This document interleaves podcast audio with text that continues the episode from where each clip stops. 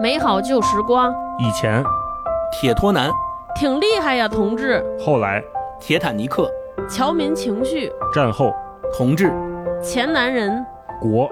思南病、运河人、我的、那边的我们的人、荷尔蒙岁月，陌生的、这边的我们的人、献给我未来的子孙后代，在家、南斯拉夫语言文学系，死于心碎，多余人、我知道自己在说什么，不关你的事儿，女王脑袋、南斯拉夫基因、我们的语言。幻肢综合症、前男人。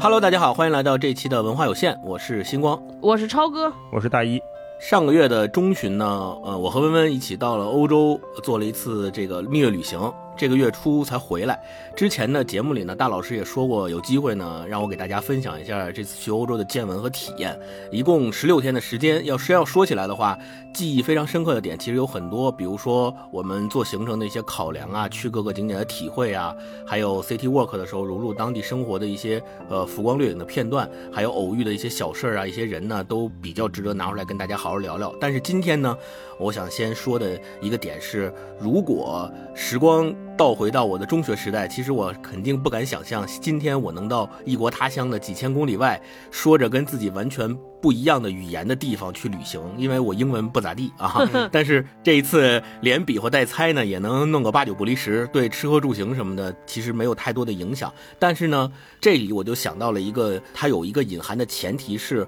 我其实是以短期旅行的目的去参与到跟自己截然不同的生活和语言环境当中去的。这和咱们说留学啊、工作呀，或者说长期的生活是完全不一样的。或者说的再通俗一点，我在旅行的时候，即即使因为语言上面的阻隔没办法和对方交流，问题也不大。因为我不是必须要跟对方交流才能完成我在旅行当中的各种需求的，比如说店铺的老板听不懂我的英文，我也听不懂他的，没关系，我可以不在他这儿买嘛，对吧？问路没法交流也没关系，我可以找个中国人问，对吧？我还可以 Google 地图或者说 Uber，我设定好起点和终点，我一句话都不需要说，我就能完成我的需求。更重要的是，我知道我的这趟旅程是有结束的，也是有终点的。那这个结束对我来讲就是回家，我总能也总会回到家。但是在这个前提下，语言的阻隔造成的障碍就完全可以被克服，或者说，呃，根本没有那么重要。但是，如果我们把这个短期旅行的前提和总会能回到家这个结局给去掉的话，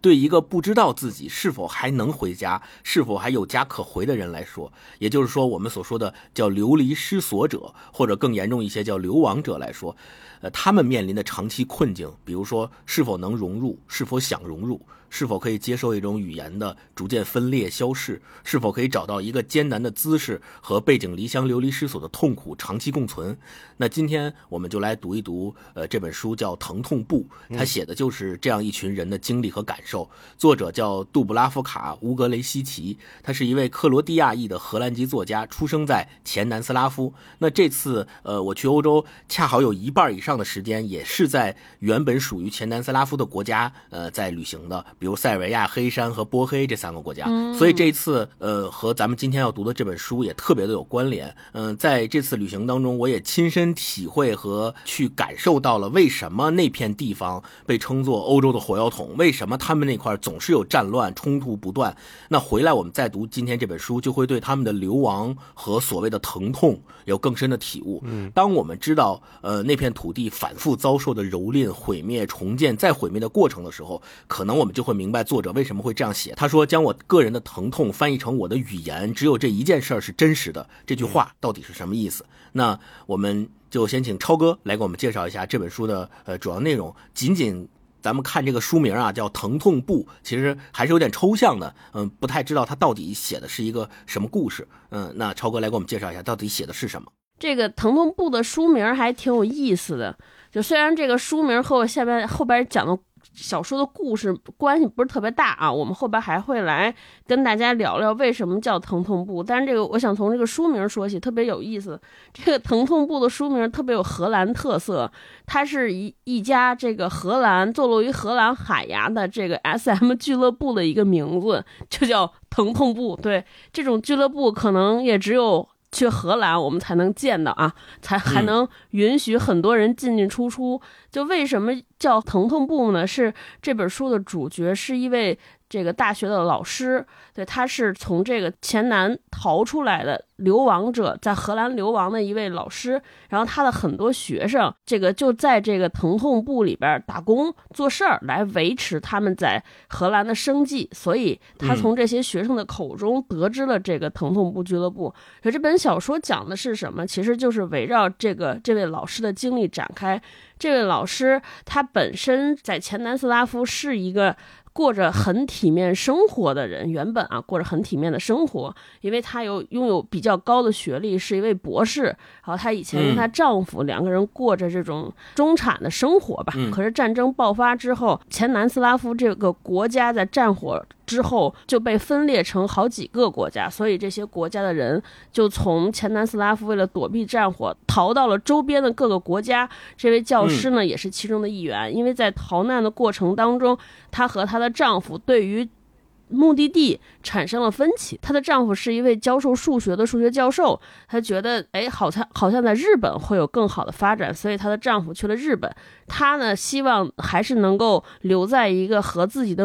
过去的母国和自己的亲戚比较近的西欧这个国家发展，所以他就留在了荷兰，然后。开始在一所大学里边教授文学啊，他教授的文学呢也很特殊，就是需要教授前南斯拉夫国家的这些地区的各种语言，比如说塞尔维亚语、克罗地亚语，由这些语言来写就的文学。可是这里边就有一个很荒诞的地方，就是这个国家都不存在，而且新的政权上台之后是希望让人们来忘却过去的这些语言呢。所以他就在课堂上组织了这些学生来教授一门其实在官方上已经不存在的语言，所以在这个过程中就产生了很多的冲突。还有很多见证了很多流亡者的他的学生的痛苦，比如说这位老师一开始是有雄心壮志的，他认为说每个从过去的母国里逃出来的人，他们都是带着创痛的。嗯，本身他认为这门文学课应该成为大家疗伤的这么一个工具，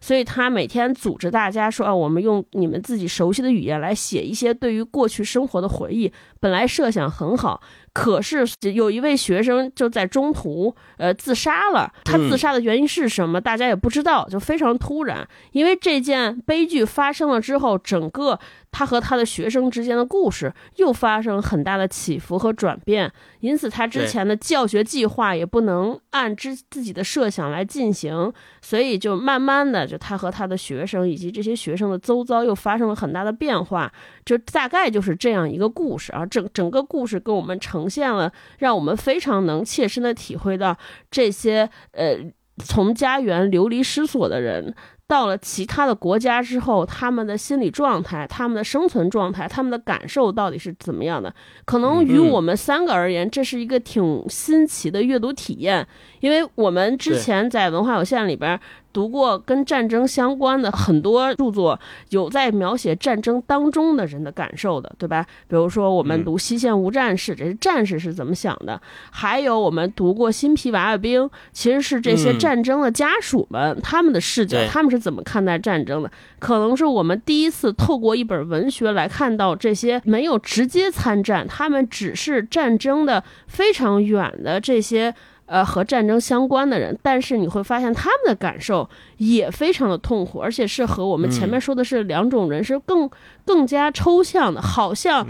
这个伤害更更重的一种痛苦啊。所以他这个小说叫《疼痛部》，我觉得这个名字也和这个小说里想传达的这个感受非常的相关，就是能感觉到这里边各种各样的疼。真的是很痛，是，呃，超哥说的没错。其实，呃，我们今天读这本书，它更加聚焦的点在于，咱们现在叫那些难民。我们其实知道，难民这个词其实是成为了我们越来越在各种新闻媒体上看到的词，可能离我们稍微还有点远。但是我们知道，在欧洲的很多地区，他们。针对这个难民问题进行了很多轮的讨论，而且他们面正在面临着这个难民问题涌入某一个国家，它对他的社会造成的冲击。所以呢，今天我们来读这本书，也恰好我们可以通过另外一个侧面，从文学的角度去了解关于这些难民他们的心理状态到底是什么样子的。失去一个国家，失去回家的可能，那对于他们来讲到底意味着什么啊？接下来我们请大老师再给我们介绍介绍今天这本书的作者。呃，我先接着星光那个难民的。身份说，就是我们可能在这几年看到俄乌战争就有产生了大量的难民，然后欧洲的一些局势动荡产生大量难民，我们会觉得，哎，这好像是一个离我们越来越近的概念。但实际上，我们再往上倒个两三辈儿，其实我们的每一个人都是难民的后代，我们的祖祖辈辈不可能没有经历过流离失所。我们所谓的迁徙、搬家，甚至在某些社会动荡时候不得已的选择，在如今看来都可以称之为是广泛的流离失所、嗯。广泛的难民。嗯。呃，这个概念嗯。其实离我们并没有差太远啊、我们每个人也许回去问问自己的爷爷奶奶、呃姥姥姥爷，问问他们当年是怎么到这儿的，也许都是一部呃就是家族的逃难史、难民史。那说回来，今天的疼痛部的这位了不起的作者杜布拉夫卡乌格雷西奇，星光简单介绍过一句他的这个信息啊，就特别有代表性，就是他是克罗地亚裔的荷兰籍的作家，出生于嗯前南斯拉夫。短短的一句话里面就包含了三个极其重要的信息，就这是对杜布拉夫卡非常非常有代表性的，或者说对于以他为代表的这一群人非常有标志性的描述。三个国家、三段身份不断的游离，嗯杜布拉夫卡他是一九四九年三月在前南斯拉夫出生。那我们这一代人对南斯拉夫有印象，那就是嗯当年的这个社会事件。那会儿还可能上中学吧，上初中，并没有赶上那个上街游行的过程。但是也许大部分的中国人对这个国家、对这四个字开始认识，是通过当时开始的。北约轰炸南联盟大使馆嗯，，大使馆，后来，杜布拉夫卡他二零二三年，也就是在今年三月份，在荷兰阿姆斯特丹因病逝世了，享年七十三岁。他应该是一个常年在诺奖赔率榜前列的作家。就我们之前可能觉得，哎，村上也许是一个我们很熟悉的诺奖的候选人吧。然后这几年大家也经常会提到余华，就是我们非常了不起的中国的作家，也是一直都希望他也能得诺奖。那在欧洲，呃，杜布拉夫卡乌格雷西奇他就是也是同样重要的这么一个身份，大家可以做一个对比。就遗憾的就是他今年三月去世，而且一般的诺奖他只授予在世的作家嘛，嗯，大概也只有一个例外，就是当年追授了一位作家。杜布拉夫卡乌格雷西奇，他是一直在坚持用塞尔维亚克罗地亚语写作。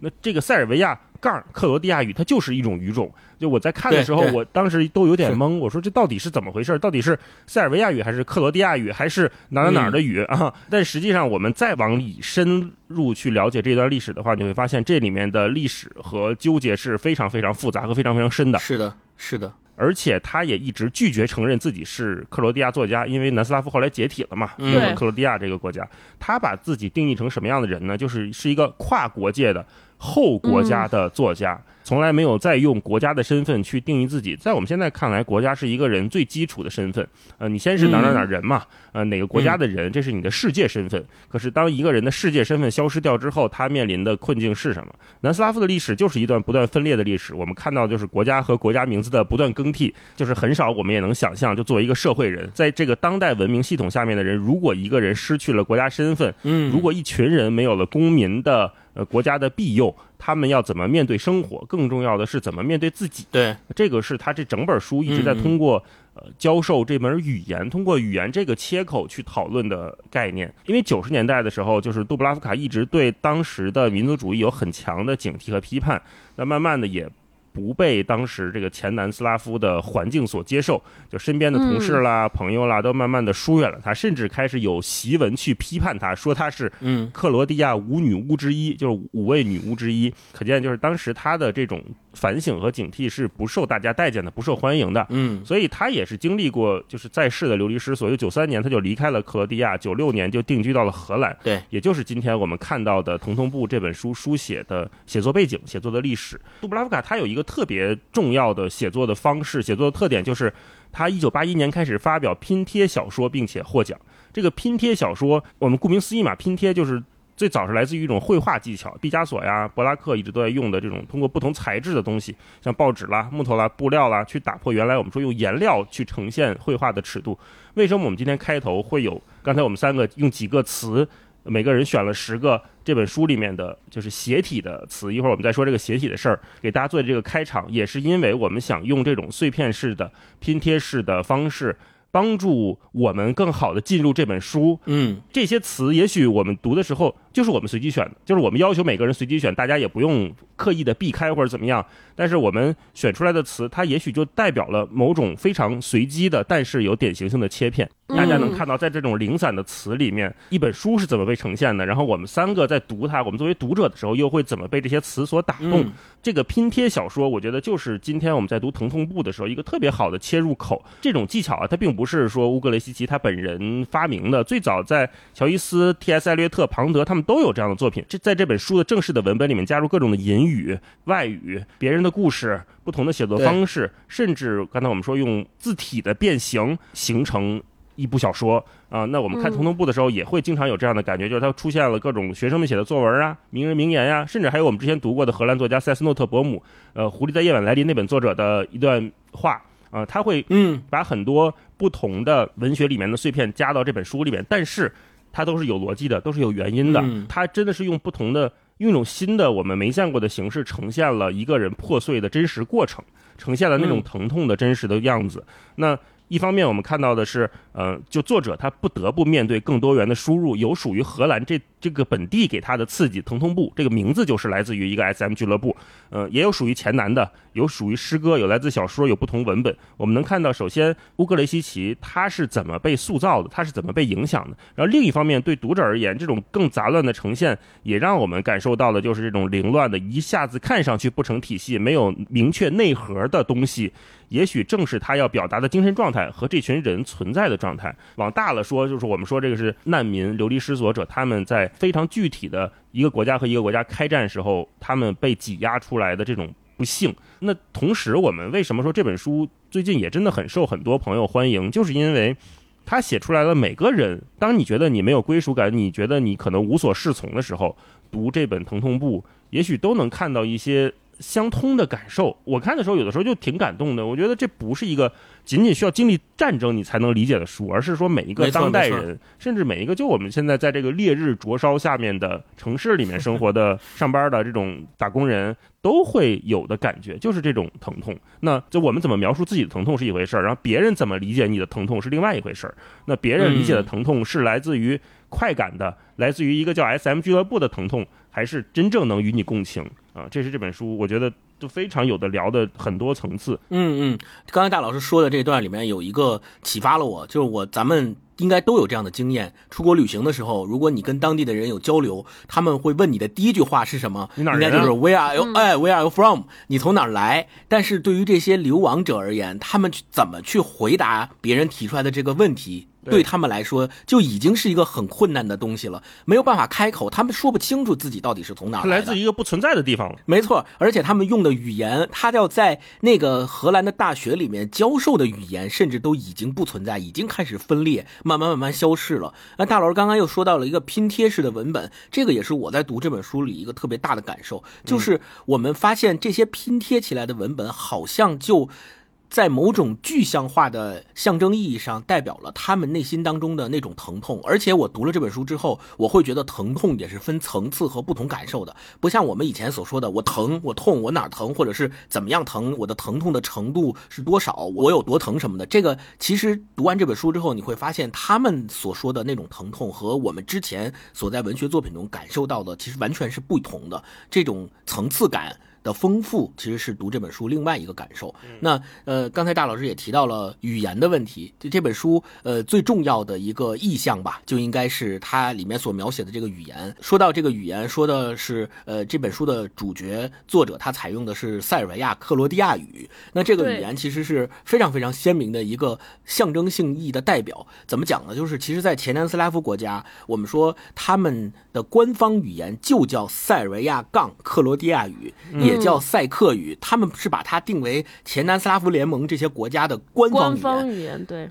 对，但是因为一九九一年大家众所周知的原因，他们前南斯拉夫这些国家分裂了，分裂成各个主权国家以后，各个主权国家的里面的各个民族的人，他们就不再认同塞尔维亚克罗地亚语作为他们的官方语言。比如塞尔维亚人就认为我们不叫塞尔维亚。克罗地亚语，我们就叫塞尔维亚语，跟你们没关系。那反过来，克罗地亚人也认为我们就叫克罗地亚语，跟你们也没关系。然后波黑、黑山，他们这些前南斯拉夫国家也都纷纷独立出自己的语言，除了有了自己的主权政治实体之外，也有自己的语言。所以，我们说一个国家或一个民族，他所使用的语言，其实跟他们所要表达的政治倾向和政治观点是非常紧密相关的。这个在他今天这本咱们读的《疼痛部》里面也有非常详细的描写，就是每一个国家的政治实体，它是怎么去塑造和改造他们自己的语言，让这个语言起到一种宣传的作用。我们通过塞尔维亚克罗地亚语的变迁，就已经能够窥视到他们这个前南斯拉夫国家历史严格的变迁。那接下来我再想跟大家梳理一下关于前南斯拉夫这几个国家之间为什么被称为巴尔干半岛是欧洲的火药桶，他们怎么就有这么多的战乱？本质上是因为这个地区它所处的地理位置决定了它是兵家必争之地，它正好处于欧洲的中部。它西边是我们现在熟悉的西欧的各个强国，东边呢又有一个大家都非常熟悉的强国俄国。他们受到了东西两大势力的夹攻，这个夹攻既有来自于政治上的，也有来自于宗教上的，也有来自于文化上的。怎么听着跟阿富汗似的？对，这些东西共同交汇在中欧前南斯拉夫的这片区域内，就导致了他们这个土地上面的冲突，各种冲突是不断频发的，民族冲突、宗教冲突、文化冲突、政治冲突，各种各样的冲突都在这片土地上爆发，乃至于一战，我们知道萨拉热窝是一战的导火索嘛，斐迪南大公被刺杀在萨拉热窝，萨拉热窝就是在波黑，波黑就是前南斯拉夫联盟国家之一。那塞尔维亚同样也是，塞尔维亚因为人口最多。多导致后来虽然成立了呃前南斯拉夫社会主义联盟，铁托是这个联盟的总统嘛，但是因为铁托去世之后没有指定继承人，导致后面他的继承的政治家想要推行所谓的大塞尔维亚主义，因为塞尔维亚人最多，这就造成了很多民族上的矛盾，因为组成这个国家的民族太多了，没有任何一个民族愿意让塞尔维亚人压自己一头，凭什么你说了算呢？对，就是很多人就说我要推行大塞尔维亚主义，那些其他民族人就说凭啥？我还不愿意呢。于是就说我要闹独立。那一旦要闹独立呢，塞尔维亚人的政治和军事实力又比较强，他们不愿意让人家闹独立，所以就打人家，两方就开始了军事冲突。这个其实就是这本书里面作者也面也提到了，他是一九九一年因为反对前南斯拉夫内战。被迫流亡到荷兰去，因这个背景所在，就是九一年开始由克罗地亚独立战争引起，后来波斯尼亚包括波黑这些国家的独立战争，对此起彼伏，大家都纷纷从前南斯拉夫联盟里面。独立出来，于是就互相打，打成一锅粥。所以在这个过程当中，也有很多人流离失所，也有很多人受伤、死亡、死伤、丧失生命。那这次我在旅行的途中也参观了很多他们当地的博物馆，会发现有很多这个遗迹上面还依然保留着当时战争的那些弹孔啊，就是也是非常触目惊心的。你当你知道说原来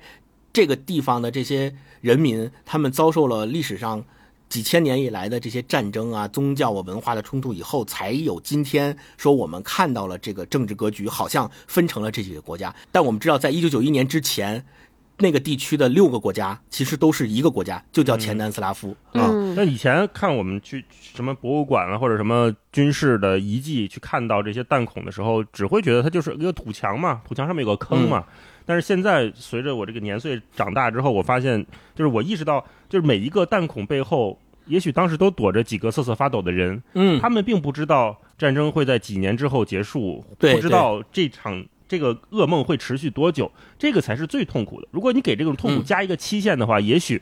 大家会好过一点。就是有个盼头，那种好过是来自于我们从现世往回的审视，我们会觉得啊，那不就是几年吗？那也许你忍一忍就过去了。可是，在当下，我们知道，在那个墙壁后面躲着的这一家子人。他们是绝望的，他们是不知道该如何保护彼此的。那这些人，他们有的流离失所了，就成了疼痛部里今天的这些主角们。啊，我所以后来我再看到这些遗迹的时候，我会非常心痛，而且非常恐惧。对对，最后说到就是所谓的前南斯拉夫国家，有一句话来总结，就是它是由七国国境、六个共和国。五个民族、四种语言、三种宗教、两套文字组成的一个国家，你想想，就在那么小的一片地方，就有这么复杂的这个地缘政治文化背景，可见它的分裂，或者是后面它不断的冲突是其来有自的，它是有原因的啊。对，南斯拉夫这个国家整个这个面积，据说就和我们国家四川省的面积是差不多大的。大家可以想象一下，刚才星光说的那套概念，就在四川这个省里边发生，有两套文字，说多少种语言，还有五个民族，就真的还挺可怕的。嗯，这个总结很出名嘛，也是很像历史课本，就是历史考试里面会让大家填空，七六五四三二一都有什么啊？对对，是的，对，这个也是便于大家去理解为什么在这个地方，我们说它总是会爆发战争，甚至于就到今天，科索沃问题还依然是横亘在那片地区的一个亟待解决的、长久以来都没有解决的问题，对吧？那个科索沃老是闹独立，塞尔维亚就不让他独立，然后两两方之间老是互相有冲突，互相要剑拔弩张的，马上要打仗，有很多。国外的势力来干扰他们，包括咱们特别知道的北约之前轰炸南联盟，其实就是因为他们要来插手这个呃他们内部的事务嘛，然后来空袭，导致那个时候我们也有非常惨痛的记忆，我们也有烈士。那关于前南斯拉夫历史呢，作为一个这读这本书的背景，我们来介绍了一下，希望大家也是在读这本书的时候知道为什么作者他们的疼痛的来源的根源到底是什么，他们为什么会变成一个流亡者，变成一个流离失所者，在异国他乡。过着一个没有未来，不知道什么时候才能回家，是不是还有所谓的家可回的这么一个境地啊？那接下来我们来聊一聊这本书，阅读这本书的时候的阅读体验，以及如果用一个词来形容的话，你们两个会用什么词来形容读这本书的体验？嗯，超哥，嗯，我的感受就是漂浮。就就我其实读这本书之前，我其实真的是很难体会这种就是家。或者祖国或者故乡对一个人的影响有如此之大，因为我们现在生活可能就真的是比较原子化，而且像我们这些从小离开家来到北京生活，我觉得尤其中国其实面积挺大的。我觉得如果一个人比如说出生在内蒙，如果他可能现在在深圳或者在广州上班，可能在。地理位置上和这种南斯拉夫的人，前南斯拉夫的人在荷兰，在地理位置上可能我们现在更远，所以，嗯，我过去其实对这种所谓叫离开。他的那个痛感几乎没有，我觉得还挺好的。但直接开始读这本书的时候，我一开始也挺难进入的，就真的是说实话，你无法代入，就是不知道说，哎，怎么了？而且他的那个，因为他的痛不像我们之前读的那那两部战争小说，它非常的具体啊，这些人能说出来。我在战争当中，我比如说我经历了饥饿，我有恐惧，对吧？我近距离见证了生死，所以我们知道他在。害怕什么？他的痛来自于哪儿？但是这些人的痛，你就感觉无时无刻不在他们身边漂浮着，可是他也说不出来哪儿难受。把这些人就是这中途有一个篇章，就是这些就就是这个主角，就这位教授回到了自己的家里边，哎，好好像他妈妈还在，他的公公婆婆也还在，好像房子也在。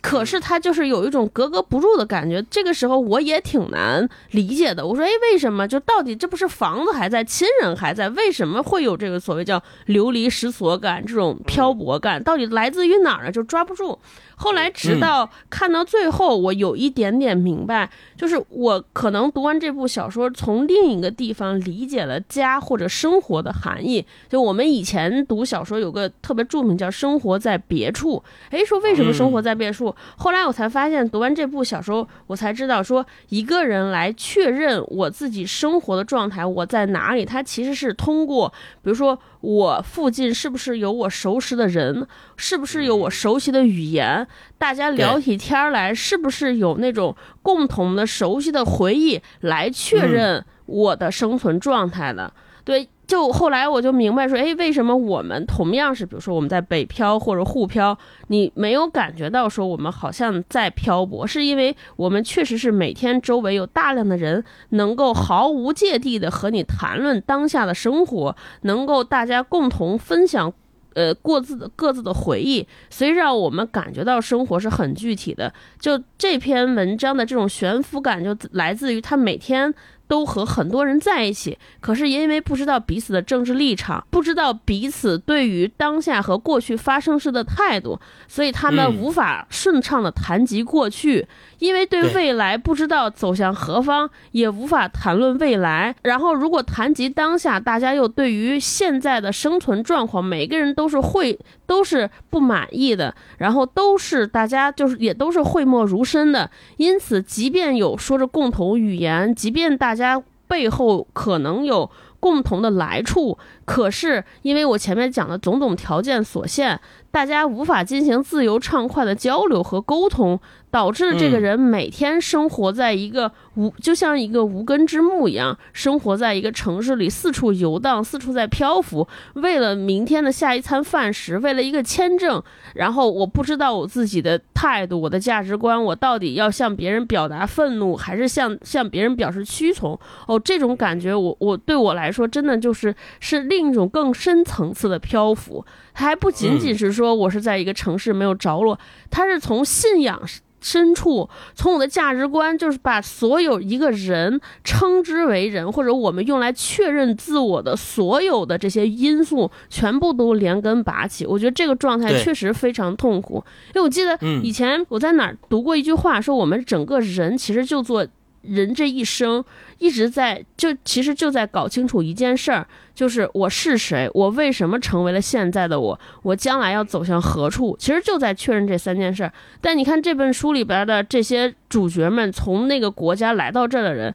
这这是完全无法追溯的一件事。我到底是谁？我的身份没有，我的国家没有了，我的语言都没有了，这身份首先迷失了。我为什么成为今天的我更没法确认，因为我都不存在了，走向何处更谈及不上。所以你想，这些一个人找寻自己最根本的东西，全部都无从谈起的话，他的那种悬浮感，他的那种无所适从感，我觉得真的是太强烈了。没错，说得好。刚才超哥说了一个生活在别处，我讲到，哎呀，这是多么浪漫的一种想象。对，没错。我们年轻时候特别有向往的，说，哎呀，我要生活在别处，我要逃离哪哪哪。可是生活在别处。也许还有一个前提，就是我得拥有固定的、稳定的、能够回去的来处。对，这才是我们能够带着浪漫想象生活在别处的前提吧。嗯，但是这个前提在这本书里面大概会消散掉，呃，不存在了。那生活在别处变成了一种不得已的选择的时候，对，不是那么好处理的一件事情。我在看这本书的时候，我还看了豆瓣的评价，我觉得有两个两个朋友评价特别有意思。他说不知道哪儿好，就是觉得好。然后呢，还有一个说。我也说不出哪儿好，就是觉得好看。嗯啊，这本书给我看的时候，确实是这种感觉。我在刚开始看前十几页的时候，就在频频的划线。我说哇，写的太好了，这是小说吗？这不像小说啊，怎么中间还有这么多如此温柔但是坚定的有力量的观点在？这是我对。杜布拉夫卡乌格雷西奇特别佩服的地方，如果用一个词来总结这本书的话，我就觉得就是大师。为什么前面说他一直能在诺奖的赔率榜前面几位，就是因为他写的确实好，而且他写的是永恒的问题，是每一个人读都能读到的问题，而且我们不会觉得现在是一个和平年代，尤其是世界范围内，它不是一个和平年代，他又在回应这个时代正在发生的事情。他这么多年对这种极端思潮的警惕，也是我们一直在。讨论的东西，我们到底要如何面对这样的思想？中间有几个意象的词，我非常的感同身受，或者说，哎呀，很想知道他是怎么描述的。一个是流亡，嗯，一个是语言，另外一个是传授，到最后就是回忆。嗯嗯，他在讨论的是重建的可能和意义到底是什么啊？那首先我们看到的是一个城市的全景，就先看的是。怎么生活？怎么描述这座城市？我反正我是没有去过荷兰，也没有在那边生活过。那我对荷兰的所有的好奇，都来自于可能这种之前我们看到的对于这种自由的，呃，甚至还带有一些出圈儿出格的这种 欲望的投射描写。那我们读过塞斯诺特伯姆《狐狸在夜晚来临》，也许对荷兰的文学有一点点、一丁点的想象，但实际上它这个城市到底是什么样的？生活在这里的人是怎么描述它？也许只有一个外来者（打引号的外来者）才能去描述一座城市。杜布拉夫卡因为他是一个新到这个荷兰的人，所以他可以去写他观察到的街巷是什么样的，他吃到的、他闻到的、他看到的是什么样，是带有一个可能是观察者的视角在做。那家庭是破碎的，身份是不完整的，价值观可能是分道扬镳的。那城市成为了他们起初的容器，他们最初的。也许是唯一共识存在的地方，就是也许我们都生活在这里，是我们唯一的共识。那你看到他面对这几个学生，学生对文学课的意义期待也各不相同。有的只是说我就是来待着，有的我就来混个文凭，以后我能好像呃拿个签证方便一点。有的说我就来打点个到我就走了，我这边还有家要照顾。嗯，那每个人对他们所做的事情的定义是完全不同的。然后第二个就看的是来处，就是我们作为一个人怎么看待自己的来源那个前提，对，我们怎么跟自己那个来源若即若离，尤其是它中间有一个叫红白蓝编织袋儿那一段，嗯我觉得写的非常好。对一会儿可以跟大家分享，就是红白蓝三色的编织袋儿，因为它恰好是当年前南斯拉夫国旗的颜色，嗯所以他们用这个颜色的编织袋儿做了一个想象，一个思想实验。如果你能往这个编织袋里装任何东西，你会装走什么？这是一个非常非常妙的想象的课题。然后再往后就是语言，书里面涉及到太多的语言了，我看的时候我真的分不清。刚才星光介绍了那一堆之后，我也没有记住，我们就知道，那现在我们在。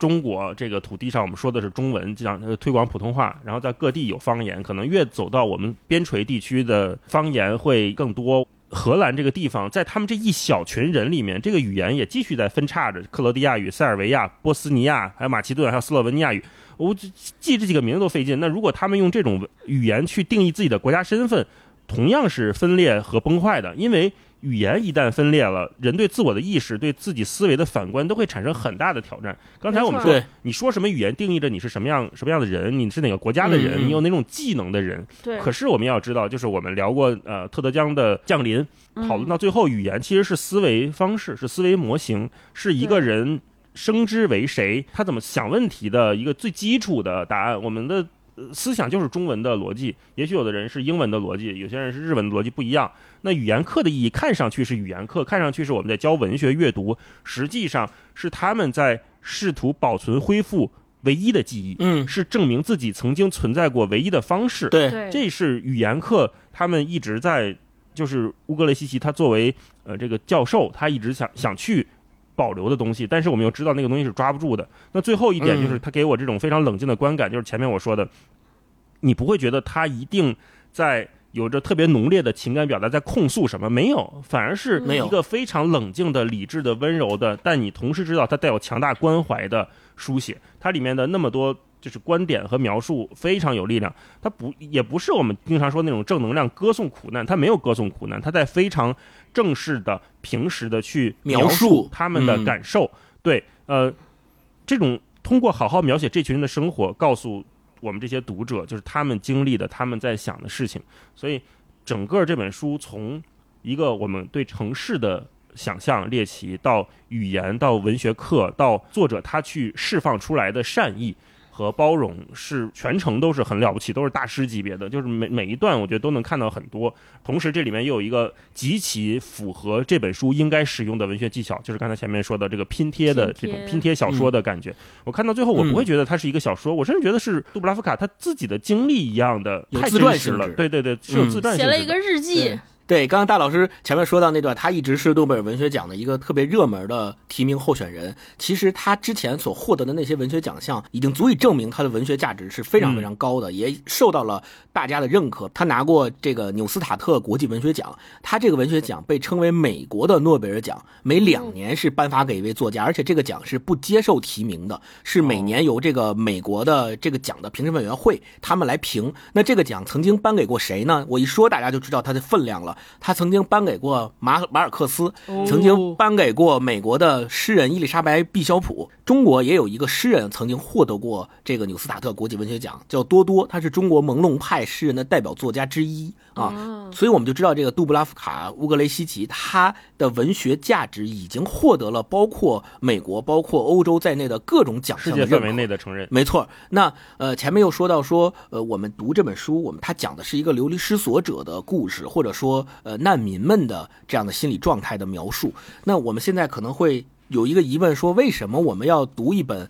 关于难民们的心理状态的描述的书，其实是因为，就如果我们把难民的这个概念再扩大化一点，就是现在这个世界不是说只有战争才会造成难民，很多人其实他在自己所生活的场域、自己所生活的世界，甚至于在自己所生活的国家当中，他也可以说是难民，他的心理状态可能和杜布拉夫卡所描写的这些人的心理状态是完全一致的呃我们在读的时候，经常能感受到这种体会。我在读这本。本书的时候，最大的一个感受就是，我仿佛读到了一个更加残酷版的《一九八四》，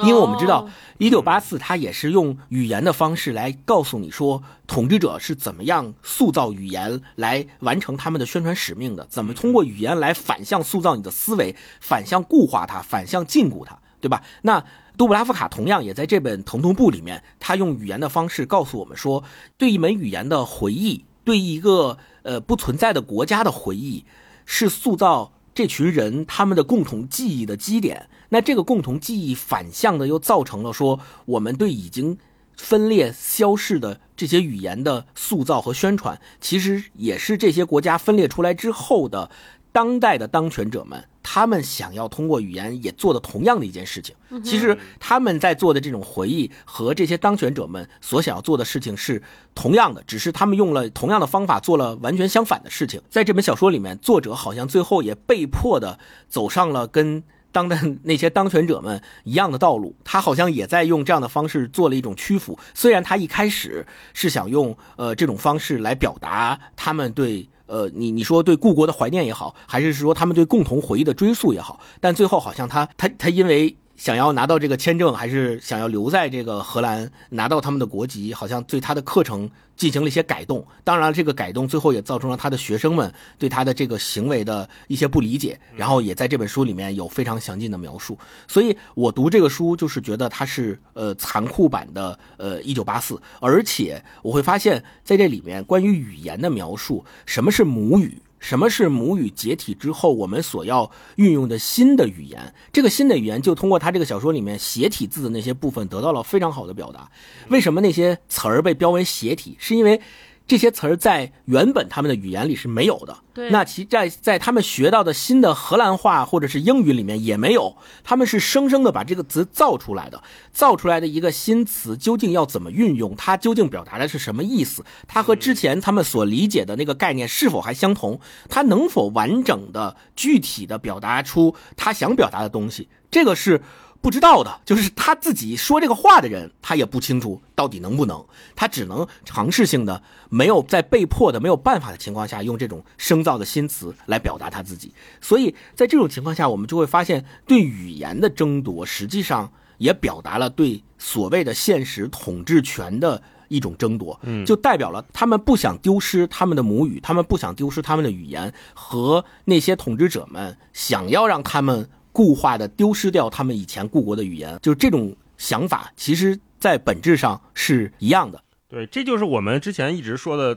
觉得特别抽象的一个词儿，叫话语权。对对，是是是，话语权，我们一直觉得就是谁掌握麦克风，谁就有了话语权，表示你在输出什么观点，它是一个偏上层和后来的东西。可是真正 literally 具体的话语权，就是你怎么去塑造你这门语言，这个词，对，谁能用，谁不能用，谁能开玩笑，谁不能开玩笑。在一九八四里面，就是有些词那就被在在字典里被拿掉了嘛，那没有了。在这里面，同样就是我们看到的，就星光，我觉得举这个例子特别好。就一九八四，它给的是一个非常具体的、直接的描述，告诉你这件事情是怎么发生的，这些人是怎么干的。那这些人干完之后，影响是什么呢？被影响的这群人他们会怎么反应呢？这也许是疼痛部在这个另外一面去回应的事情，就是对是描述这些。话语权丢失了的人，就是真的话语我不能这么用了，不能这么说了的人，他们怎么在自己生存下去？我总要表达吧，我总要交流吧。那所谓的我们的人啊，什么疼痛，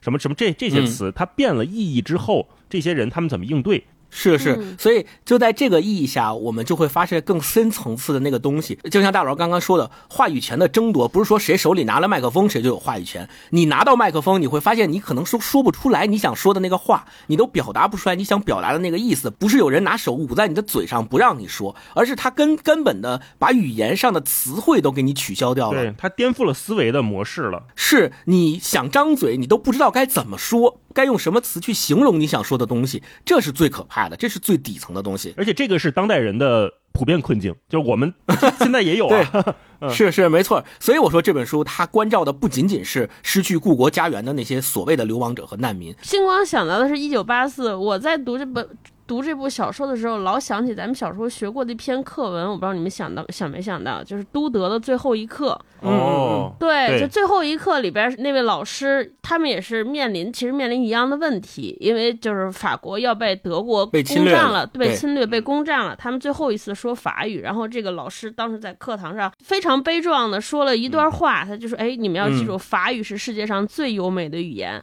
每一个国家的人，无论他是不是会被奴役，只要他记住自己民族的语言，他就掌握了一一把打开牢笼的钥匙。就当时我们读的时候就热血沸腾。那这部小说其实有点像最后一刻的续集，就是在我看来，这小说的主人公他们其实就是还在握着钥匙，尤其这位教师，他其实握着这把钥匙，想保存这把钥匙，还有试图希望说我把这把钥匙复制开，复制对吧？他的那些课，在我看来就是我要复制，我希望把这些嗯钥匙复制好几把，封存在我那些学生的手中，呃，让他们嗯时刻掌握着一一个打开自己身份牢笼的钥匙。可是最后他穷尽努力，这把钥匙不仅他他不是被没收了，而是他自动自己主动上缴了。所以到最后，我看到他小说的最后，他在宣泄。在在大海当中朗诵了一首，用自己的语言说了一一长段满是诅咒、带有愤恨的那一束表述，我就突然间想到了都德最后一刻说：“哎，假如那个那那个最后一课上那位老师一直希望大家来保存讲法语，但是最后他面临的是和我们这本小说里的相同的困境、相同的问题，他会怎么处理？对我，我我我慢慢慢就觉得说，就是现实。现实生活的残酷远比我们的想象来的更要严酷。就我在想，就当最后一刻的时候，那位老师他在说出那些呃激情的语言的时候，他可能也没有想到这门语言如果要保存下来，到底要付出什么样的代价，会有什么样的艰辛。对没错，对，嗯然后我读的过程中中就特别百感交集。嗯嗯我接着超哥那个，我再说一句，就是你看我们呃读了很多文学作品，关于语言的讨论，在各个国家的各个领域的写作里面都有非常非常棒的作品。刚才说的两个国外的，就是你看我们说一句顶一万句。也是一嗯。个基于语言一直去做的，是。看上去像是一个文字游戏一样的东西，但实际上它写的是每一个人底层想的事情。我们那会儿聊过中国的这个插叙格局和这个嗯乡村的叙事嘛，涉及到每个人非常具体的内心的，然后说科幻又有拟声的故事，特德·江这样的作品，嗯，所以如果我们用语言这个视角去看这个世界，去看这个文学的阅读的话，能有非常非常大的启发。刚才这些串联，我就觉得很好玩儿，嗯。是是，你看超哥刚刚说的，他说语言其实是一门钥匙，是打开我们每一个人内心枷锁的一个工具。那其实，在《腾东部》这本书里面，语言也可以作为武器。这个武器既是对统治者而言的武器，也是对这个作者而言的武器。统治者能够通过这个武器来宣传他们想要宣传的那些政治意识形态，对吧？所以我说，语言这个东西在所有的国家的语境当中，它都是非常重要的，尤其在我们所读的文学的小说的范畴里面，它是更加重要的。每一个国家的小说家、文学家都在不断的运用这个工具来表达他们在他们的作品中想要表达的东西，传递给我们。对，写语言就是在写思想。嗯没错。接下来我们就进入这本书的精彩片段分享，我们来看看到底。呃，这本书有哪些具体的片段？它是怎么描绘这些流离失所的流亡者内心当中的心理状态的？为什么他能写得这么好啊？超哥先来吧。先分享一段开头，在课堂上，这位老师希望让每个人来介绍一下自己，说：“哎，你们说一下，给给自己写一份小小小小的简历。”可是每个同学都觉得这个问题太为难了，不知道该怎么做。然后老师就想到了他自己，他说：“我本人的简历像我的公寓一样空荡荡，我不知道是有人趁我不注意搬走了家具，还是一贯如此。直面近年来的经历，纯粹是遭罪。”而展望未来的未来，我感到不安。（括号话说回来，是什么的未来呢？那边的未来，这边的未来，还是在别处等着你的未来？）（括弧完）这就是我们觉得标准的个人简历如此艰涩的原因。就连最基本的问题都让我顿一下：我出生在哪里？南斯拉夫、前南斯拉夫、克罗地亚？妈的，我有简历吗？我对他们的出生时间也有点迷惑。他们的心智发展远远落后于实际年龄，或许流亡是一种倒退吧。像他们这么大的人，应该干着有价值的工作，抚养子女长大，但他们却在这里躲在书桌后面。流亡状态唤起了各种被深深压抑的孩童的恐惧。妈妈突然看不见、摸不着了，这就像噩梦一样。我们在街上，在市场里，在海滩上，不管是我们的错还是他的错，我们的手都分开了。妈妈消失到了空气中，我们面对着一个庞大的敌意的世界，它令人恐惧。我们穿行在人腿的丛林中，巨大的鞋子凶狠地向我们迈过来，我们越来越慌。从学生们脸上一闪而过的阴影中，我常有一种看到了那种恐惧的全息图的印象。在流亡途中，你既要过早的衰老，又永远长不大，两者是同时的。安娜有一次说：“在我看来，这句话里有着深刻的真理。”哦，我觉得这句话就特别好，就是在流亡途中，你你既过早的衰老，又永远长不大。嗯最后，我当时读到这的时候，我觉得哇，这真的是哲理小说呀。嗯，就这这段我也标注了，我特我也特别喜欢他讲的，就是刚才超哥分享的，他说写简历那一段，就最后。呃，他里边还写到他的学生有个叫伊戈尔的，说因此看到伊戈尔那句“妈的，我没有简历时，我不禁哈哈大笑，对他很是感激。”你看为什么他们这些人，咱们说现在写简历是一件再平常不过的事情，你不管是找工作也好，还是你填各种表格也好，好像简历是非常容易的，但对他们来讲，这件事情的难度之大。是我们难以想象的，因为你简历的第一项他们就没法写国籍，你怎么写？他们是说来自于前南斯拉夫，来自于克罗地亚，还是来自于塞尔维亚，还是来自于哪儿？就没有办法去准确的描述他们的来处究竟是哪儿。这个就是对他们来讲特别难的，所以干脆就直接说：“妈的，我没有简历，就是我是我就就是没有办法写这个东西，就很困难。”是的哎，嗯，而且我想说一件事儿，就是他这个小说的写作背景是不是那个时候战就是还没有完全尘埃落定，就不像零三年之后就就彻底解体了，谁是谁，哪个国家是哪个国家，对吧？他写这本小说的背景就还在打仗，对吧？哦，那就刚刚嗯完结。就战争里边的人是不是那个时候还没有确定我的国家是在哪儿？因为我在读的过程中是有一种感觉到他们有一种恐惧，就他好像嗯。没法特别笃定的写出，比如说我来自克罗地亚，我来自塞尔维亚。比如说他写出这个的时候，我在想说，是不是那个时候还没有确定，所以大家不知道最后走向何处，还面临着之前对于过去政治局面的一个惶恐，大家很生怕说我现在写塞尔维亚，最后比如说南斯拉夫合并了，塞尔维亚没赢，最后就翻出来我的旧账，你看我已经、我就变成了个叛徒，就我觉得嗯还夹带着这种不仅仅是迷茫，还带着恐惧。这个书给我们的另外一大感觉就是一切都是漂浮的、不确定的。在战争当中，你也不知道你的国家到底是有还是没有，你的国家到底是哪个，没有办法确认。哦那个时候还还都在打仗，甚至你官方确认了你认不认同，还是另外一码事儿呢。是哦是，大家还都在互相指责，民族主义者们之间还在互相骂呢，对吧？宗教文化冲突还在不断有着呢，那你就没有办法知道你到底是属于哪一派哪一方，你到底该怎么书写你的简历。哦，嗯，大老师来一大段。老师来一段。嗯，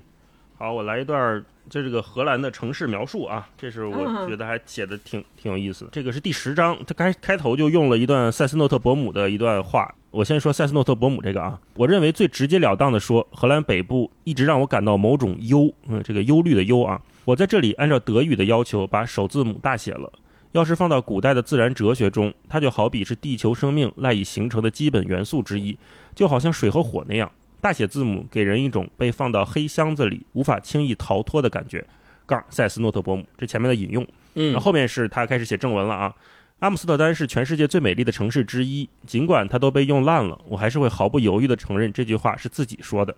而且我绝不会因为它的庸俗而脸红。假如它没有遗漏这样一种感觉的话，这座城市有一种几乎是肉体性的缺失感，它经常追逐着我，而我无法确定它的源头。在城市漫游时，我会经过好几个有味道的地方，从尿味儿到跑下楼梯时钻进鼻孔的霉味儿，从霉味儿到海边大排档飘过来留在我头发里的变质油脂味儿，从油味儿到从人群挤出去时闻到的汗味儿，从汗味儿再到浓厚粘稠的大麻味儿。我身边无处不在的肉体没有让我兴奋的能力，而总是给人同一种印象：一个在莱顿广场上光着膀子踩钢丝杂耍的怪老头儿。那个在钢丝上扭曲转动的赤裸的老迈的人类肉体，正是这座城市种种矛盾的一个奇异事例。一个又一个细节让我放下了防备。我总是面对这种对偶，一切似乎是并行不悖，有加就有减。美的缺失采取的是丑陋公共雕塑这种经典形式。哈勒姆广场柏油路上趴着的铁飞虫，爬在莱顿广场上的金属毛毛虫，还有从各个公园湿润的草地中钻出来的皮球大小的迷你胸像。不过美也是存在的，同样是经典的形式：博物馆、公馆、运河、倒影。除了前一句，我还经常听到另一句陈词滥调，就是阿姆斯特丹是符合人体比例的城市。在我看来，它有着小孩子的身体比例。红灯区的店铺橱窗里展示着成人用活体娃娃，色情用品商店打扮得跟玩具店似的，犹如幼儿园的咖啡馆门口长出了塑料蘑菇，还有水坝广场的主题公园画风景点儿。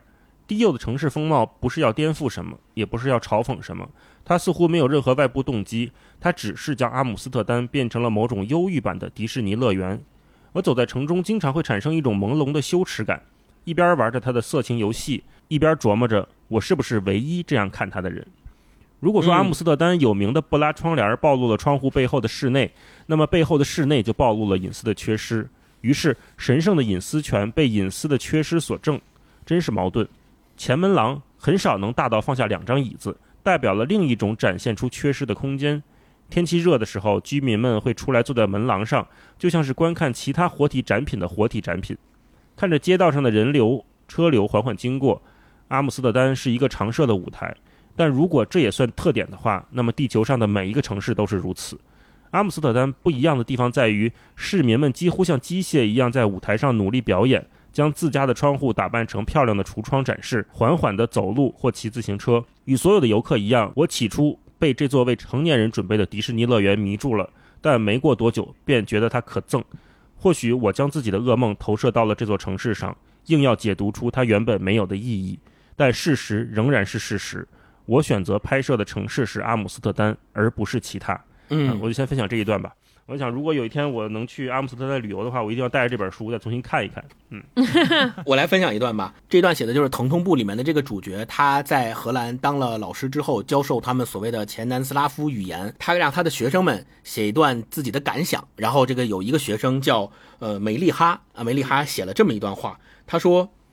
从战争开始的那一刻，我的品味就开始改变了。现在我几乎认不出自己了。战前我看不上的东西，嘲笑他甜腻的、令人恶心的东西，我现在会为他流泪。以正义取得胜利结尾的老电影让我不住落泪，可能是讲牛仔的，或者罗宾汉，或者灰姑娘，或者瓦尔特保卫萨拉热窝。我可能已经把大学里学到的东西都忘了。凡是不能拨动我心弦的书，我都会放下。我没耐心看那些精巧的废话。自鸣得意的文学手法或讽刺，他们恰恰是我当年看中的东西。我现在就喜欢简单，喜欢朴实无华，如寓言一般的情节。我最喜欢的题材是童话。我热爱弘扬正义、勇敢、善良、诚实的浪漫主义。我热爱的文学英雄是普通人胆怯时他勇敢，普通人软弱时他坚强，普通人刻薄无耻时他高贵善良。我承认战争让我的品味低幼化了。我读小时候看的童书时会落泪。学徒哈皮查的奇异冒险，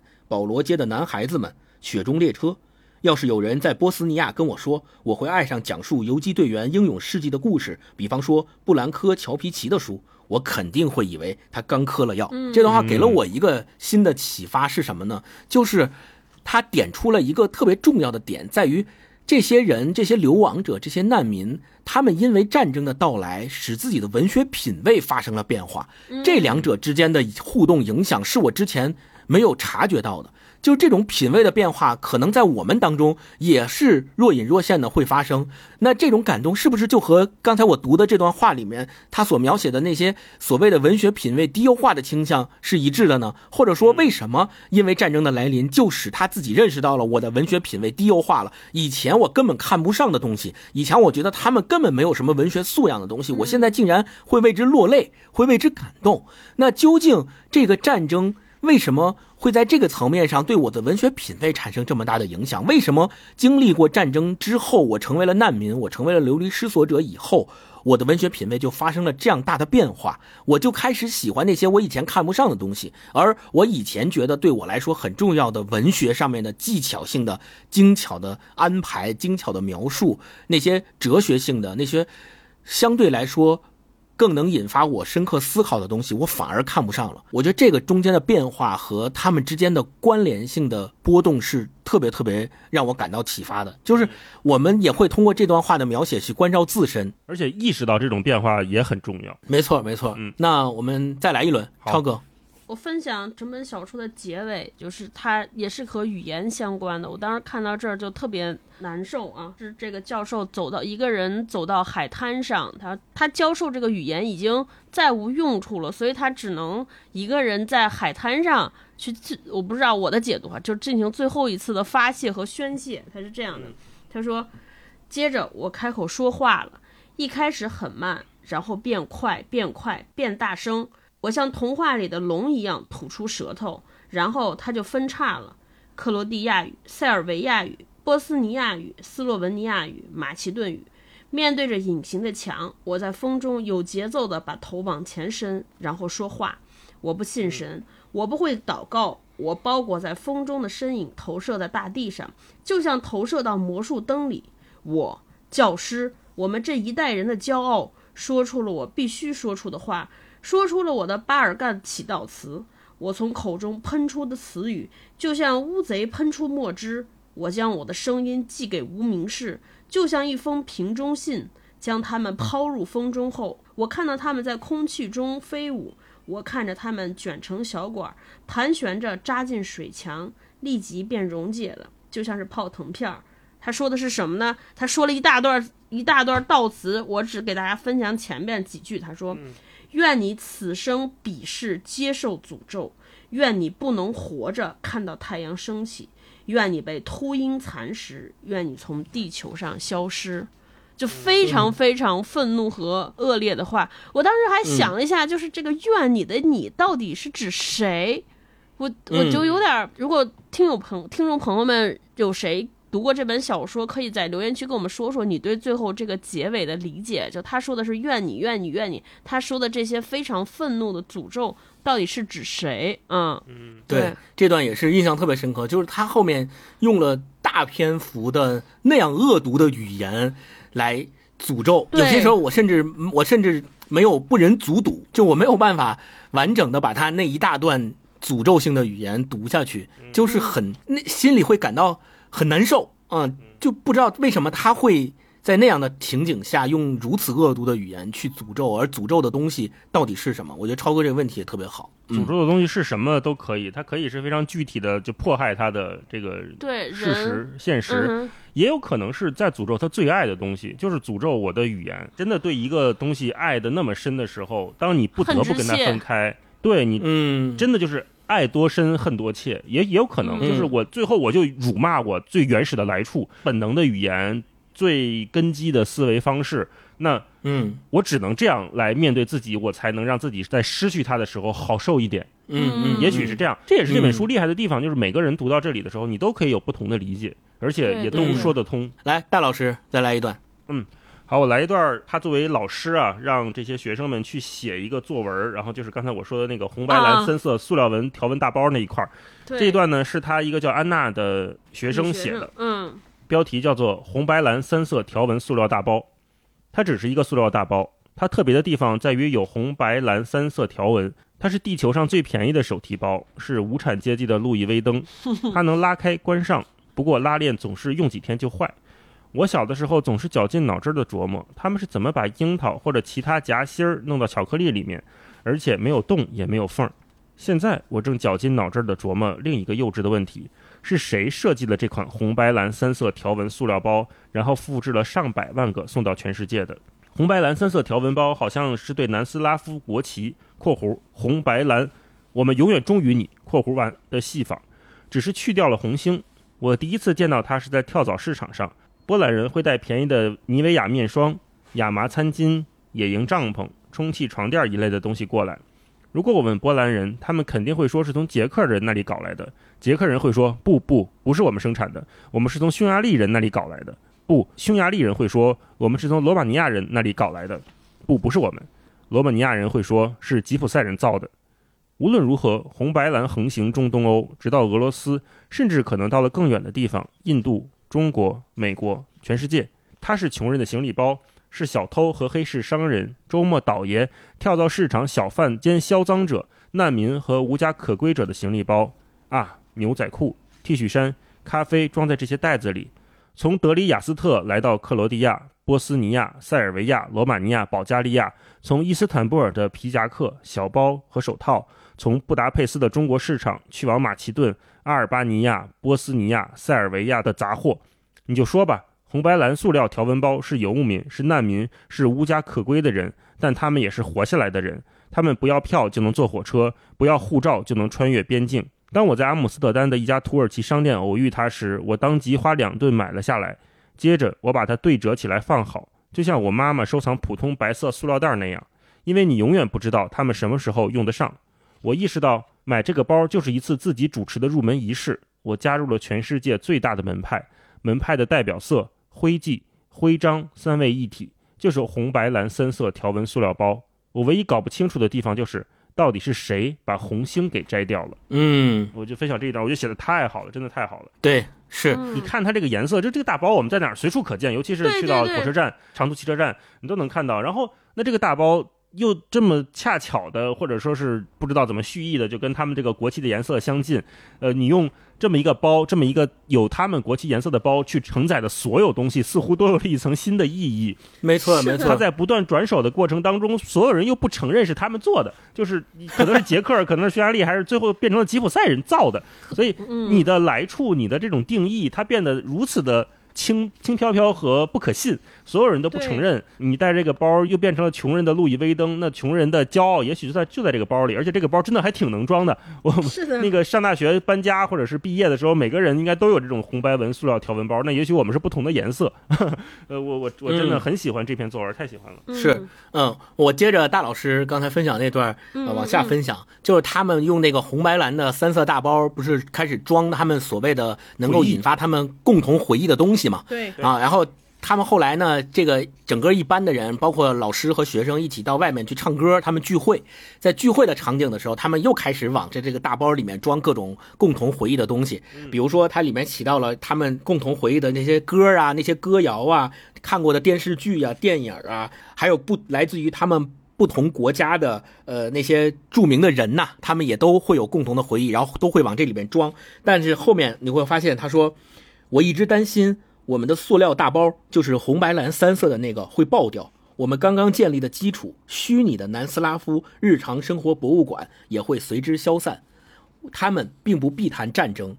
一门不说睡得香，不说睡得沉，而是说睡得像被宰了似的语言，可绝对从根子上就有问题。战争就是这么来的。你什么意思？如果你觉得自己的孩子要被宰了，你二话不说就是拿起枪开火。我的孩子们不知道。我从无数南斯拉夫移民那里听过同样的话，他们甚至将它说成自己离开祖国的主要原因。（括弧我为什么要走？因为在别的语言里，孩子们睡得安安稳稳的；而在我的语言里，孩子们睡得像被宰了似的。）那一刻，我感到一阵怜悯向我扑来。那一刻，我为他们感到难过，爱上了他们的一切：他们看东西的样子，他们说的话，他们谈论自己的方式。他们是我的孩子。随着视线在他们身上游走，我为他们的显著特征拍下了快照。赛利姆特别纤长的手指，还有他像拍动翅膀一样扑打双臂的紧张样子。梅丽哈的微笑会像油一样流到整张脸上。安娜的双眉间有几道深深的凹痕，几乎像烙印一样。乌罗什半闭着的眼皮很不安分，而且睫毛泛白。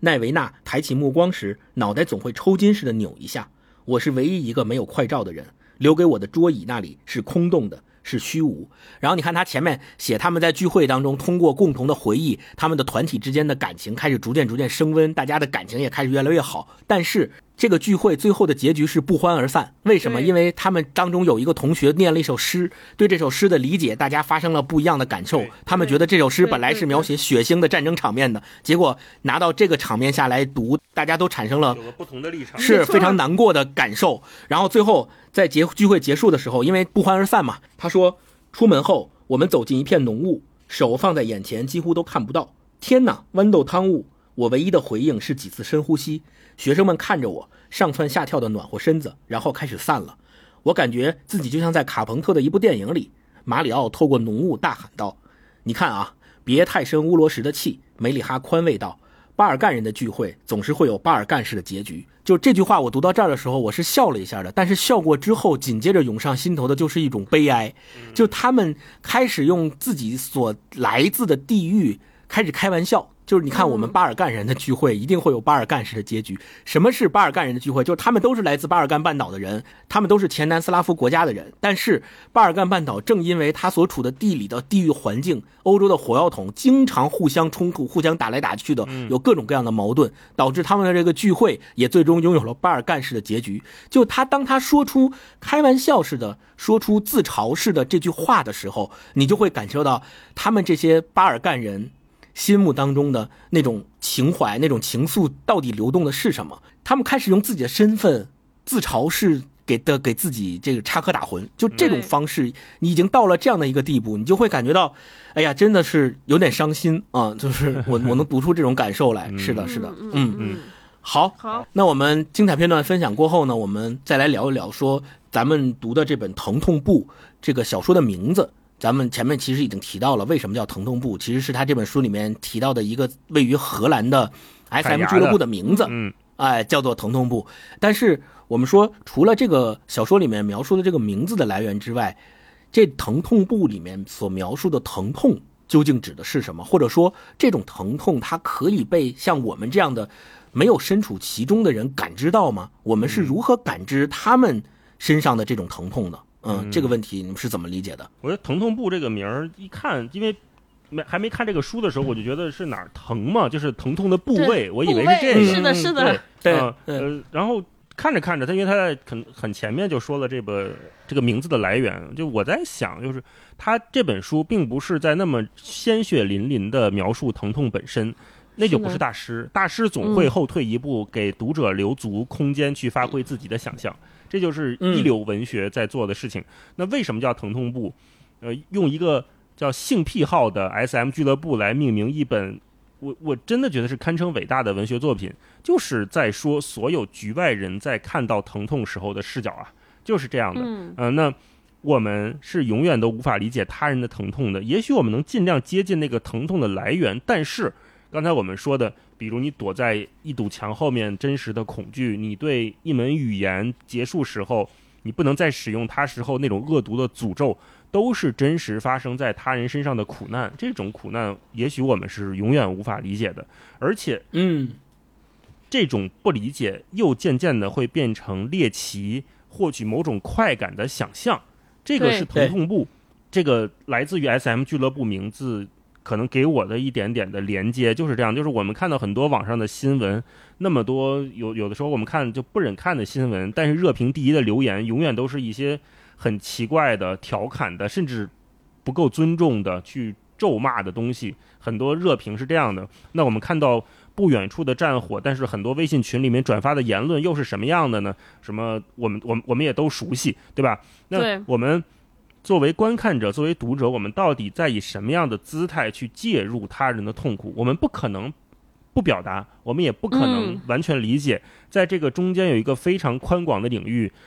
是其实是留给我们可以发挥的空间，是疼痛不撑开来的地方。我们以前老觉得，那我说不说不赢这些人，我就不说了吧，或者说我的立场跟他完全不同，我就不说了吧。可是疼痛不给了我们另外一种书写的可能，就是你看到他还有空间，他还有。技巧可以使用，可以属于，呃，让我们去多做一些，多做一些理解。它不是在弱化苦难，而是描述了这种漫长的疼痛长久存在的状态。那些真正痛苦的人，你不会时时刻刻在他脸上看到愁容的，他们反倒不会永远摆出一副苦大仇深的表情。有的时候，你看到这些人，他的脸上反而是平和的，甚至是开朗的。嗯，那看到最后，我就觉得，就在这本书里面，真的是每一个破碎的人都可以在这本书里面。相互拥抱是给他，是给这个世界，给这些遭受疼痛的人最大的善意，就告诉你哦，那也许有人也在这样，那他们的想法是什么？我看完就是让我对疼痛这件事情有了更多面的一些感受吧。嗯嗯嗯，超哥呢？我也是看到了这个词代表的对于疼痛的不同的层次，它的含义。大老师说的其实就是我们外部视角，我们。不是正在经历疼痛的人，我们来如何共情或者如何来看待正在经历疼痛的人。我从“疼痛部”这个名字当中，我读到的是正在经历疼痛的人，他们历在这个过程当中心态或者情感的变化是什么样子。就一开始可能疼痛，在这本小说里边，大家就是对于疼痛讳莫如深，就觉得不想揭开这个伤疤，在逃避。再到后来，一步一步，当疼疼痛持久之后，这个疼痛可能就会变成像星光刚才分享的那样，它变成了大家互相谈论、互相打趣的一个呃趣谈，甚至一个开玩笑的开玩笑的话。所以就慢慢的，就像这个 S M 俱乐部里边这些人做的事情一样，就是疼痛成为一个刺激点，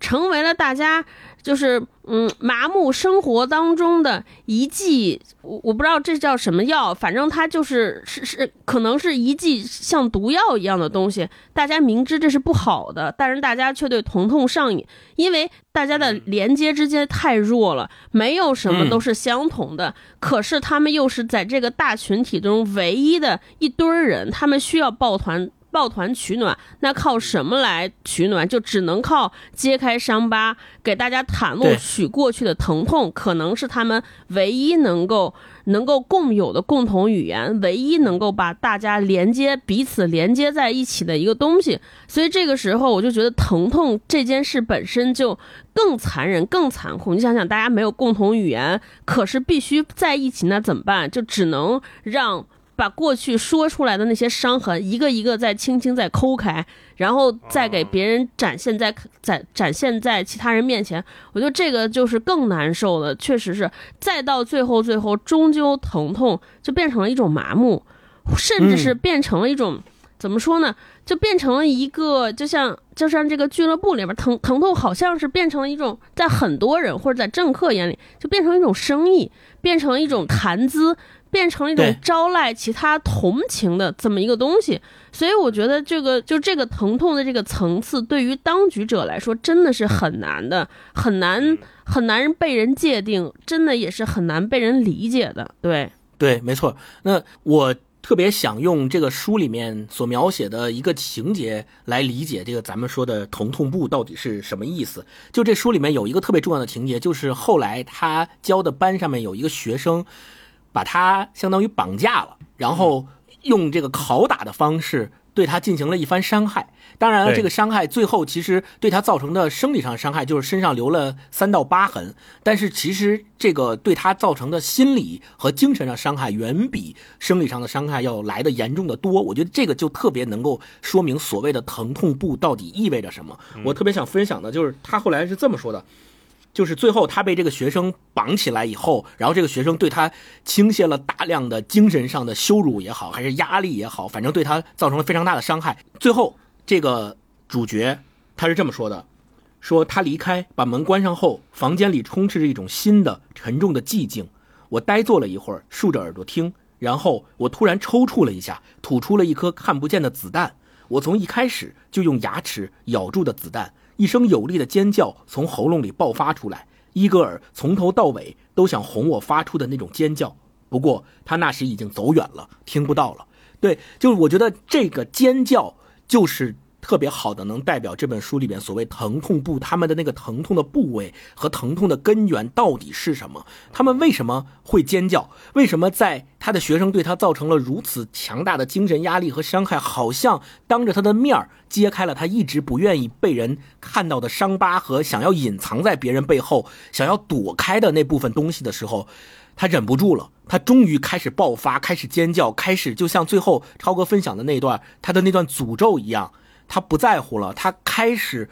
愿意把自己的这种痛苦、这种疼痛的感觉暴露给大家。我觉得这是疼痛部给我的这本小说给我的一个非常大的冲击，而且本身这个小说里面的。老师这个主角，他其实对自我是最开始有背叛的。这个所谓的背叛，就是他一开始想用来让学生们共同回忆这件事情，来回忆前南斯拉夫他们共同的那个东西。但是后来他开始为这个课程设置课程大纲了，他好像妥协了，他背叛了自我。后来当他的学生用手铐把他铐住，并且通过语言的炮弹和肢体的动作向他发出审判之后。我们会发现每一个人在这种审判之下，可能都是经不起考验的。就像我们这个时代下的每个人都像是我们所经历的这个时代的缩影，都是那种崩溃的，都是那种千疮百孔的，都是经历了心灵和精神上的巨变的。我觉得这个是疼痛部的所谓的这个疼痛，在我身上的一个最大的映照，也是最大的体会。嗯嗯嗯，好，嗯，那接下来我们最后一个问题啊，我们来聊一聊，就是读了这本书之后，分别都有哪些启示？呃，超哥，嗯，我我的启示其实就是刚才前面大老师说的，就我们可能每个人没有经历过这种流离失所、失去身份、失去国家，但其实我们每个人在处在当下的环境之下，似乎好像又在找寻过去，或者寻找来路，找出我们将要去往何方。那在这个过程中，我觉得这本书给我们启示的就是，其实相比于找到来路，我觉得就是找到自己。我为什么成为今天这样这件事儿是最重要的，找着那个头儿和根系。因为这本书里边描述了太多是无根之人，可能我们嗯在找到来路之前，更需要的就是来找回我是谁，对我是由什么嗯构成的，这件事儿才是决定了我们的将来。就这本书，这就是嗯给我特别大的启示。嗯就刚才星光加了一连串的形容词，也也是我打开这本书之前就没有想过的事情，就是一个国籍写的是荷兰的作家，写的是前南斯拉夫的事情，然后离我们又这么远，而且是他零四年写的书，跟我能有嗯什么关系呢？嗯是这个嗯，就这也嗯是我一直没有翻开的原因。但是我打开了以后，我发现那原来这就是大师啊，这就是写的好的 作家。就他既有这种很细腻的观察，同时也有国际视角。就你看他写到红白蓝这个编织袋的时候，我们每个人身边都用过，都有 都有这种编织袋。然后他写的这种语言对人的塑造的影响，也是我们每个人都在经历的事情啊。嗯、那嗯这种通感是需要有一个足够好的全球视野才能写出来的。那这种细腻又是一个就是长期去做文学创作的人他能做到的做到的东西吧。呃，我并没有觉得相隔甚远，反而会觉得越读越亲近，越读越近。这种近，嗯它是一种。就走心的近，它不是因为他写 的是北京的事儿，因为写的是中国的事情而觉得近，而是因为他真的触及到了所有人最底层的普遍的情感。就是一种心灵和精神上的贴近。对对我看这个书对我的启发，就是让我理解到了一个看似相反的概念，就是文学它的强大性和孱弱性，在这本书里面是有一个非常强大的统一的。哦它的孱弱性是怎么讲呢？就是你看这本书里面的这个老师想通过写回忆的这种文学的方式，来让他的学生们共同回忆所谓的前南斯拉夫，对吧？装在那个红白蓝的大袋子里。但是这种努力实际上可以说是失败的。就是因为最后他的那个学生用绑架他的方式、拷打和审判他的方式，宣告了他的这种努力的失败。所以说，文学好像在解救他们这种流离失所和难民他们的精神困境上是非常弱的，就没有办法、无能为力的。但是我又在另一个侧面看到了文学的强大性，就是我们今天读这本《疼痛部》。杜布拉夫卡通过他的写作，告诉了我们，原来这群难民、这群流离失所者的内心的精神状态是可以用这样非常大师的手笔描述出来的。那文学在这个层次上又体现出它无所不在的强大。我们甚至于能够通过杜布拉夫卡的文字，体会到他想描述出来的那种困境、那种流亡者、那种难民，他们语言的消逝分裂，他们国家的消逝分裂，他们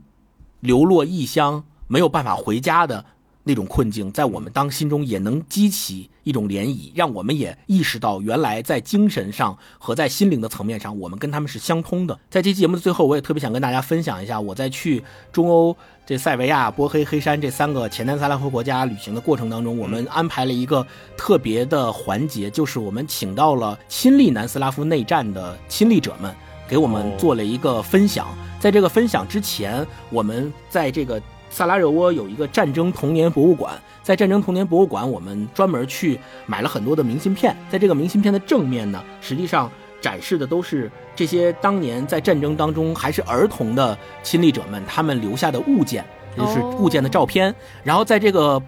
明信片的背面呢，是关于这个物件。由每一个亲历者写下的关于这个物品的说明，其实我觉得这个就有点像我们今天《疼痛部》这个书里面，他们装在红黄蓝那个大袋子里面的所谓的共同的回忆的那个物件。所以我就仅仅拿出其中的一张来，想跟大家分享一下。这张的正面画的是一个比较老旧的阿迪达斯的帽子，然后在这个明信片的背面是这么写的，这样一个故事。他说，一九九四年一月二十二日是一个平静的星期六早晨，我想和一些小伙伴们去滑雪橇，父亲想叫我回屋子，但我想要和小伙伴们一起玩耍，所以我和父亲说再待一会儿。没过多久，两枚手榴弹突然袭来，我们都跑到了我们房子的入口。正当我进入大厅时，一阵可怕的爆炸声响起，碎片溅到了我的脸上。我跑上楼梯，想要尽快跑到十二楼，告诉父母我没事。当我到达六楼时，我开始感到头晕与恶心，一些东西从我脸上流下，我以为它是汗水，随手就去擦拭。随后我看了眼我的双手，我看见了血。那个瞬间在我脑中留下了不可磨灭的印记。至今，无论何时我看见血，都会感到恶心与头晕，像是无法呼吸一样。在我的头部右侧，我摸了一下，头皮上有个大约两个手指大小的洞。我开始感到害怕，无法继续移动脚步。后来我的父亲找到了我，之后医院的医生将我的伤口缝上。第二天，我得知在平时和我一起玩耍的小伙伴中有六个丧生于此次轰炸，还有五个受了伤。我阿迪达斯帽子上的这个洞提醒着我曾经发生过的事。然后这个孩子叫 Goran，一九八二出生于萨拉热窝。对，哎，这个也是在整个旅程当中让我感觉到更最。悲伤也是最痛苦的一个经历，对，就是我们今天也通过读这本《疼痛簿》，共同了解到了饱受战争痛苦的这些，不管是亲历者还是流亡者还是难民们，他们的心理状态，他们为什么会无时不刻地感受到疼痛，并且通过杜布拉夫卡一个非常非常伟大的书写，让我们也和他们甚至产生了一丝感同身受的共通感，让我们在心灵和精神上也能够。共同感受到他们内心当中所遭受的痛苦。嗯嗯，好，也希望大家留言说一说听完这期节目的感受，或者你是怎么理解“疼痛部”这个名字的啊？如果是你也去过呃像黔南这些地区旅行的话，也跟我们讲一讲你当时去看的感受是什么样的。我们会从评论区选出五位朋友，送上疼痛部的这本纸质书啊一本。希望大家都能有机会看看这本书，嗯，真的是一个很了不起的作品。我这有有可能是今年目前为止我最喜欢的一本书。哦，好好的，好，嗯，行，那我们今天就先跟大家聊到这儿，我们下期再见，拜拜。